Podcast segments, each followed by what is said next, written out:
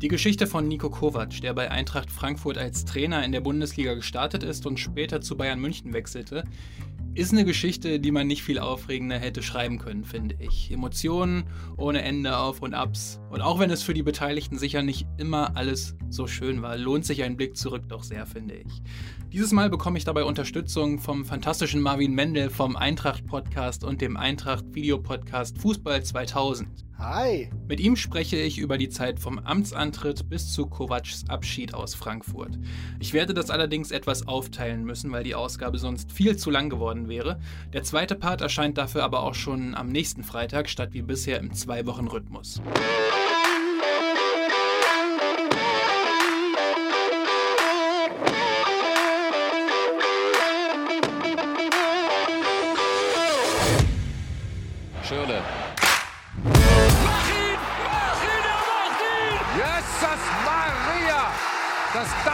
Wahr sein. Robben, das ist das Tor! Yeah Fußball, der Podcast mit Daniel Kultau. Kapitel 1 Jupp Heynckes möchte weg. Es ist September 2017. Der FC Bayern München ist mit dem Trainer Carlo Ancelotti in die Saison gestartet. Ancelotti muss jedoch gehen. Zu erfolglos. Sein Nachfolger wird erst Interimstrainer Willi Sagnol und im Anschluss zum vierten Mal Jupp Heynckes. Er stellt jedoch klar, dass die Zusammenarbeit nur bis zum Ende der Saison dauern soll. Sprich, der FC Bayern braucht zur Saison 2018-2019 einen neuen Trainer. Es bleibt nicht so viel Zeit. Heißer Kandidat Thomas Tuchel. Der ehemalige Trainer von Borussia Dortmund befindet sich zu dem Zeitpunkt gerade in einer einjährigen Pause. Sabbatical auf Neudeutsch. Doch Tuchel entscheidet sich für den französischen Verein Paris Saint-Germain. Im Interview mit der L'Equipe hat Tuchel verraten, dass es von Münchner Seite aus lange gar keinen Kontakt gab.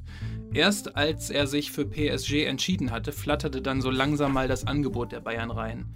Der erste Kandidat, Thomas Tuchel, kann also von der Liste gestrichen werden. Obwohl, vom ersten Kandidaten zu sprechen ist auch nicht ganz richtig, denn ein weiterer Name geistert immer wieder durch die Medien. Und das ist der zu diesem Zeitpunkt 29-jährige Julian Nagelsmann. Er ist nicht nur ein heißer Kandidat, weil er leidenschaftlich gerne einen roten Mantel trägt, sondern auch, weil er die TSG Hoffenheim mal eben von einem Abstiegsplatz bis in die Champions League geführt hat. Und weil er gegenüber Eurosport sagt, der FC Bayern spielt in meinen Träumen eine große Rolle. Ich komme oder habe viele Jahre in München gelebt und komme aus Landsberg am Lech, also nicht so weit von, München weg. Meine Frau und mein, mein Kind ziehen demnächst nach München. Wir bauen dann ein Haus. Also wir haben äh, auch eine familiäre Verbindung dahin und das ist unsere Heimat. Aber es ist trotzdem so, auch wenn ich irgendwann äh, FC Bayern München nicht trainieren darf, dann werde ich trotzdem als glücklicher Mensch irgendwann mal äh, zu Grabe gehen. Doch auch er wird es nicht. Kapitel 2 Die taumelnde Diva vom Main Die Saison 2015-16. Während Bayern München erneut deutscher Meister wird, kämpft Eintracht Frankfurt um den Klassenerhalt. Die Mannschaft geht inzwischen zum zweiten Mal mit Trainer Armin Fee in die Saison, doch es läuft nicht. Die Eintracht rutscht in den Keller und liegt nur selten über Rang 12. Das letzte Mal am 11. Spieltag der Saison 2015-16. Nach einem 1:1 gegen Ingolstadt, dem siebten Spiel ohne Sieg in Folge, holt die Eintracht einen neuen Trainer. Nico Kovac, ehemaliger Bundesligaspieler, Co-Trainer bei Red Bull Salzburg und kroatischer Nationaltrainer. Bekannt, aber noch sehr unbeschrieben in der Bundesliga. Marvin Mendel erinnert sich. Armin Fee, der ja auch bei uns eine gute Geschichte hatte. Aber ich habe schon gemerkt, dass das äh, Second Time the Charm, nee, nicht so wirklich. Das hat schon davor ja bei Stuttgart nicht so gut funktioniert. Und dann war ich froh, dass man dann die Reißleine jetzt gezogen hat. Und plötzlich war Nico Kovac da. Und das war eine ganz, ganz interessante Situation, weil auf einer äh, Trainerebene in Deutschland hat man ihn jetzt halt nicht so ganz so gekannt. Man wusste, okay, kroatischer Nationaltrainer gewesen. Aber viele waren gespannt und extrem viele waren auch sehr, sehr skeptisch. Also ein neuer Trainer auf der Bundesliga-Bühne. In einer schwierigen Situation, der den Abwärtstrend irgendwie stoppen musste. Doch es startet mit einer Niederlage gegen Gladbach. Zwar gibt es zwischendrin auch Siege, doch dann folgt wieder eine Niederlagenserie. Und auch wenn die Eintracht besser spielt als unter Fee, es fehlen irgendwie die Ergebnisse. Doch die kommen Ende April. Mit den drei Siegen dann gegen Mainz, gegen Darmstadt, ein ganz merkwürdiges Spiel in Darmstadt und dann sogar noch gegen Borussia Dortmund. Da kommt wieder die Borussia, mehr oder weniger. Ja, am 33. Spieltag die Borussia, die ganz gerne mal den äh, Abstiegskonkurrenten irgendwie die Punkte schenkt. Und dann haben wir uns schon gedacht, geil, jetzt haben wir es ja eigentlich doch, jetzt sind wir gut dabei und jetzt gewinnen wir gegen Werder Bremen. Nee, aus die Maus. 34. Spieltag, alle nach Bremen gefahren, top motiviert, haben eigentlich gedacht, jetzt halten wir die Klasse. 1-0 verloren. Na super. Die Eintracht muss also in die Relegation gegen den ersten FC Nürnberg. In den Folgejahren sollten Eintracht, die Stadt Frankfurt und die Menschen aus der Region immer enger zusammenrücken. Der Startschuss dafür fiel vor genau diesem Spiel. Team Kovac. Hashtag Aufwärtskampagne. Kovac kam zur Eintracht und äh, du musstest irgendwie die Fans mitnehmen. Dann gab es irgendwie, was weiß ich, 20 oder 10 Clips von irgendwelchen ähm, ja, prominenten und halbseitigen Gestalten, ähm, Nachtkreaturen und so weiter und so fort, die sich aber alle komplett für die Eintracht committed haben. So ein richtiges Gefühl. Und dann waren auch die Eintracht, äh, die Spieler haben das auch mitgelebt und ich glaube, das war ein großer Knackpunkt, der den Grundstein dafür gelegt hat, dass es eine andere Identifikation gibt zwischen Fans, Eintracht und der Stadt Frankfurt und den Spielern. Und das war sehr, sehr wichtig. Ich glaube, Kovac stand sinnbildlich dafür, weil er ein straighter Typ war. Doch das Hinspiel hat eine tragische Figur. Verteidiger Marco Russ. Relegation erzählt ja eine ganz eigene Geschichte tatsächlich. Wir bekommen mit ein paar Stunden, ein paar Tage vorher, ich habe jetzt genauen zeitlichen Abläufe nicht mehr im Kopf, aber dass klar wurde, dass äh, Russ plötzlich äh, ja Krebs hat. Ne? Und dass, dass, er jetzt irgendwie auch therapiert werden muss. Und dann ist, das, ist er ja wirklich derjenige, der auch so komplett tragisch agiert, macht noch das 0-1 äh, Eigentor und du denkst dir schon, scheiße, jetzt geht es hier in eine richtig falsche Richtung. Doch die Eintracht kommt zurück kommt im Hinspiel durch Mijat Gacinovic noch zu einem 1:1. Also muss es das Rückspiel in Nürnberg für die Eintracht lösen. Nürnberg war eine extreme Experience tatsächlich, weil du unglaublich angespannt bist. Also ich meine, wenn du Europacup fährst, ist auch geil, ne? Ist super. Aber die Anspannung beim Europacup ist halt nicht so unfassbar hoch wie bei der Relegation. Und das war auch kein schönes Spiel. Das ist ja eher ein Gegurke gewesen. Aber dann in der 66. Minute Haris Seferovic, auch wieder Gacinovic, ja, der den Pass erst spielt, dann Seferovic mit dem Tor. Das war unfassbar erlösend.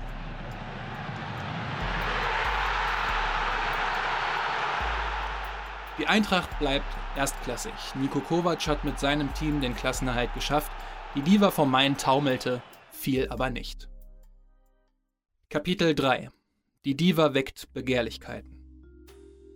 Die Eintracht steht vor einer schwierigen Saison. Viele Zu- und Abgänge sorgen dafür, dass Kovac fast eine komplett neue Mannschaft handeln muss.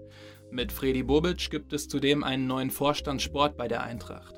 Die Bild-Zeitung spricht kurz vor der Saison offen davon, dass die Eintracht keine Chance auf den Klassenerhalt haben wird ich wusste nicht so hundertprozentig, was ich erwarten soll. Und es war äh, eine Wundertüten-Saison, aber ganz klar auch darauf geprägt, dass auch neue Leute reinkommen, ne? dass, du, dass du einen anderen Ansatz fährst. Und insofern äh, war es schwierig, überhaupt dieses Gefühl zu bekommen, wo sollst du denn jetzt landen, weil mehr denn je war die Eintracht halt irgendwie in einem Umwandlungsprozess, in einem stetigen, der ja da weiterging. Also insofern, ich würde sagen, ich habe nicht mit wirklich viel gerechnet. Doch die Eintracht startet durch, steht zur Winterpause auf Rang 4 und beendet die Saison auf Platz 11, steht dazu im Pokalfinale, das jedoch knapp gegen Borussia Dortmund verloren geht. Was bewundernswert ist, es sind viele unterschiedliche Nationen, Kulturen und Spielertypen, die Kovac unter einen Hut bekommen muss. Marius Wolf beispielsweise, der irgendwie dann auftauchte ne? und sich für Stück für Stück dann doch irgendwie in diese Mannschaft reingespielt hat, was irgendwie absurd war, weil den hatte niemand auf der Rechnung. Und dann hattest du dann jemanden wie Ante Rebic, von dem du natürlich wusstest, dass er Qualitäten hat, der aber, wenn wir ganz ehrlich sind, genau diese Qualitäten zuvor nie in einer Konstanz abgerufen hat. Ja? Also das ist das ewig versprochene Talent und das fand ich schon sehr, sehr bemerkenswert. Kovac geht einen klaren Weg. Er fordert von seinen Spielern bestimmte Tugenden ein und zahlt es mit Vertrauen zurück. So ruft Ante Rebic endlich die Leistung ab, die ihm viele bisher vergebens nachgesagt haben. Diese Straightness ist es, die viele Eintracht-Fans an Nico Kovac zu diesem Zeitpunkt schätzen. Das ist ja schon irgendwie eine gewisse Art und Weise, die du erstmal als Trainer, als so junger Trainer an den Tag legen musst, dass du die Spieler richtig packst. Und er hat einen Ante Rebic richtig gepackt. Und er hat es geschafft, auch noch andere Spieler richtig anzupacken. Äh, auch Radetzky ist ja auch unter ihm gereift. Und Jesus Vallejo, das darf man auch nicht vergessen, der hat bei uns gezeigt, was er eigentlich für ein unfassbares Talent ist. Aber gleichzeitig war er auch ein straighter Typ und hat beispielsweise bei Leuten wie wie Guillermo Varela, der öfter ausgeschert ist, komplett gesagt, haben wir keinen Bock drauf. Janne Regesel hat auch eigentlich kein Land gesehen. Also es war auf der anderen Seite waren auch Leute da, die nicht mehr gebraucht wurden, weil sie irgendwie zu viel Schindluder getrieben haben. Und diese straighte Linie ist etwas, was sich natürlich auch auf dem Platz zeigt. Die Eintracht-Spieler kämpfen, sind leidenschaftlich und das gefällt den Fans mehr als alles andere. Die Spieler der, äh, der Eintracht waren unter Nico Kovac in der Regel Mentalitätsmonster. Nico Kovac Fußball war nicht der geilste Fußball, aber der war körperlich und der war störend und der war eklig, zumindest für die Gegenspieler. Und das hat uns gut gefallen, auch weil du mit einfachen Kretschen, mit diesem konstanten Angehen natürlich auch die Fans im Stadion komplett abgeholt hast. Ne? Das ist ja das Geile. Also du warst, du bist als Fan da hingegangen und du wusstest nicht, okay, vielleicht wird das jetzt Sieg, Niederlage, wir gucken. Es kann alles passieren, ne? ist immer noch die Eintracht. Aber ich glaube, wir sind relativ sicher, dass am Ende sehen wir zumindest die Spieler fighten und das ist wichtig. Die Eintracht spielt also auch in der Saison nach dem 11. Platz einen guten Fußball. Die sogenannte Büffelherde aus Ante Rebic, Sebastian Orler und Luka Jovic ist in aller Munde. Am 23. Spieltag steht die Eintracht sogar auf Rang 3. Es herrscht eine riesige Euphorie. In der Tagesschau spricht Moderator Jan Hofer sogar davon, dass die Eintracht weiter auf Champions League-Kurs wäre. Es ist wenig überraschend, dass dies Begehrlichkeiten von anderen Vereinen weckt. Und so kommt plötzlich das Gerücht auf, dass auch der FC Bayern Nico Kovac gerne als Trainer für die neue Saison hätte. Auch Nico Kovac wird darauf während einer Pressekonferenz angesprochen. Nächstes Jahr gibt es wahrscheinlich einen neuen Trainer in München und jetzt werden alle suchen, gucken, wer könnte es sein und spekulieren. Aber das gab es vor einem halben Jahr, das fing vor einem halben Jahr an und wird in den nächsten zwei, drei, vier, fünf Wochen genauso bleiben. Also von daher bin ich der falsche Ansprechpartner. Auch Sportdirektor Bruno Hübner dementiert dies im Februar 2018 im Sport 1 Doppelpass. Ausstiegsklausel? Wie hoch? Gibt keine ein. Ausstiegsklausel gibt es bei uns, glaube ich, gar nicht. Ist ja Wahnsinn, was es in Frankfurt alles nicht gibt. Doch im Hintergrund braute sich dann doch was zusammen. Ich glaube, auch mit dem Eintracht-Podcast hatten wir zwischenzeitlich schon ein bisschen was gehört. Und äh, wir haben aber schon gemerkt, da ist irgendwas im Busch. Und das ist nicht komplett von der Hand zu weisen. Es entsteht eine Unruhe und das zum schlechtmöglichsten Zeitpunkt es hat uns auch echt in diesen Wochen derailed. Denn in der Folgezeit, als es die Gerüchte gab, äh, sind Spiele verloren gegangen, die uns irgendwie ein bisschen weggetragen haben von dem eigentlichen Ziel, was wir hatten. Und das war besonders ärgerlich. Und ich muss ganz ehrlich sagen, die fehlende Offenheit. Man hätte das transparenter damals wirklich lösen müssen, weil es gab große Tauben, die es von den Dächern gezwitscht haben, ja, gezwitschert haben. Und du hättest halt tatsächlich irgendwie mal sagen können, okay, ich bin in Verhandlungen oder so. Aber das war nicht so straight und das hat uns natürlich auch so ein bisschen verstimmt, einige sogar wirklich nachhaltig. Der Druck auf Kovac steigt. Er gerät ins Wanken und nimmt Anfang April erneut Stellung. Dies mit einem Zitat, welches die nächsten Wochen prägen wird. Es passiert im Fußball so vieles. Ich weiß nicht, was morgen passiert. Stand jetzt bin ich bis 2019 hier Trainer. Stand jetzt. Stand jetzt ist Nico Kovac weiterhin Trainer bei Eintracht Frankfurt. Stand jetzt. Und nur eine Woche nach Stand jetzt lädt die Eintracht dann zur Pressekonferenz. Nico Kovac hat das Wort. Vor einer Woche standen wir draußen und haben über einen äh, Punkt gesprochen, Stand jetzt. Ja, ich habe äh, vor einer Woche gesagt, dass es zu dem Zeitpunkt keine Kontakte zu Bayern München gab. Das hat sich schlagartig geändert. Gestern fing der Tag normal an, ja, wie jeder Tag, wenn man zur Arbeit geht. Aber dann im Laufe des Tages kam eine Dynamik in ähm, den Tag, den ich in der Form selbst noch nicht erlebt habe.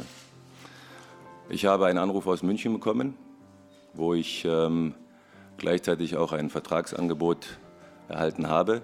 Dieses habe ich äh, gestern auch angenommen, habe dann mit Freddy bzw. mit Bruno gesprochen. Wir haben uns äh, getroffen ich habe den beiden das mitgeteilt. Heute Morgen bin ich dann zur Arbeit, habe mich der Mannschaft gestellt, habe ihnen gesagt, was gestern passiert ist. Doch Nico Kovac hat sich nicht in diesem Moment entschieden. Er entschied sich bereits bei seinem Amtsantritt bei Eintracht Frankfurt. Er ließ sich eine Klausel in den Vertrag schreiben, die besagt, dass er wechseln könne, sollte ein großer Club anklopfen.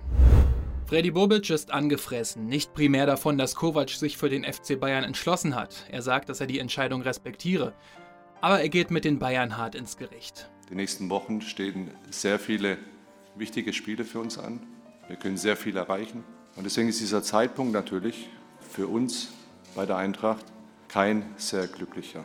Dass Informationen nach außen geflossen sind, innerhalb kürzester Zeit, sicherlich nicht aus Frankfurt, sind sehr ärgerlich und sind unprofessionell und sind respektlos.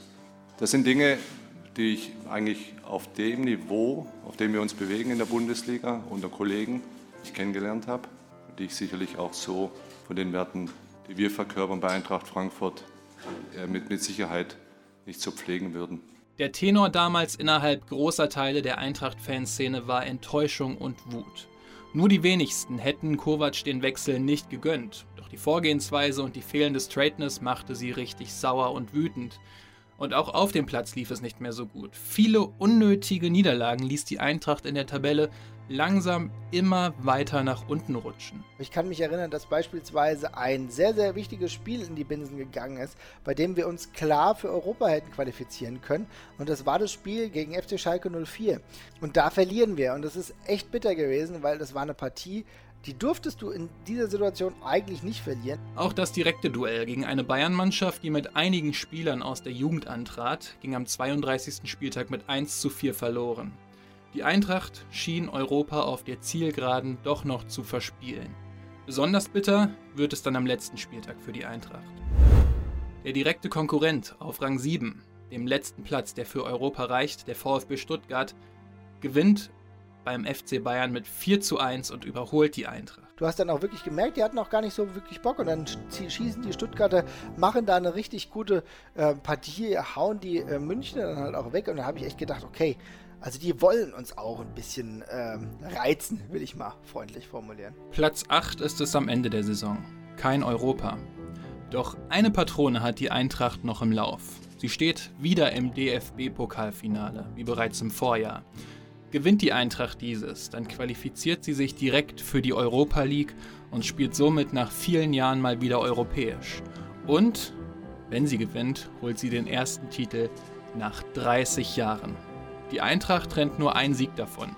Es zählt am 19. Mai 2018 im Berliner Olympiastadion. Ball kommt rein auf den Kopf von Willems und die Eintracht mit der Chance. Gacinovic allein unterwegs Richtung Tor. So, das war der erste Teil von Episode 5. Stand jetzt in Nico Kovac Story. Ähm, wie gesagt, nächste Woche gibt es direkt die zweite Ausgabe. Auch mit noch einem anderen interessanten Aspekt zum Finale, den ich gar nicht so auf dem, äh, auf dem Zettel hatte, wo mich mein Gast, der Marvin Mendel, draufgebracht hat. Vielen Dank auch nochmal an dich, Marvin, dass du ähm, hieran teilgenommen hast. Hat mich wirklich sehr, sehr gefreut. Und ja, in der nächsten Ausgabe geht es dann natürlich um das DFB-Pokalfinale, was der Titel so für die gesamte Region Frankfurt bedeutet hat. Und dann geht es natürlich auch um die Zeit von Nico Kovac bei Bayern München und ich hoffe, dass ihr dann auch wieder mit dabei seid. Gebt mir doch ansonsten gerne Feedback über Twitter, Instagram, ähm, Facebook. Die Daten könnt ihr in den Shownotes oder auch auf yeahfußball.de finden. Und wenn euch der Podcast allgemein gut gefällt, freue ich mich natürlich auch über eine gute Bewertung auf iTunes, ähm, ein Retweet oder ähnliches. Ansonsten macht es gut und bis zur nächsten Episode.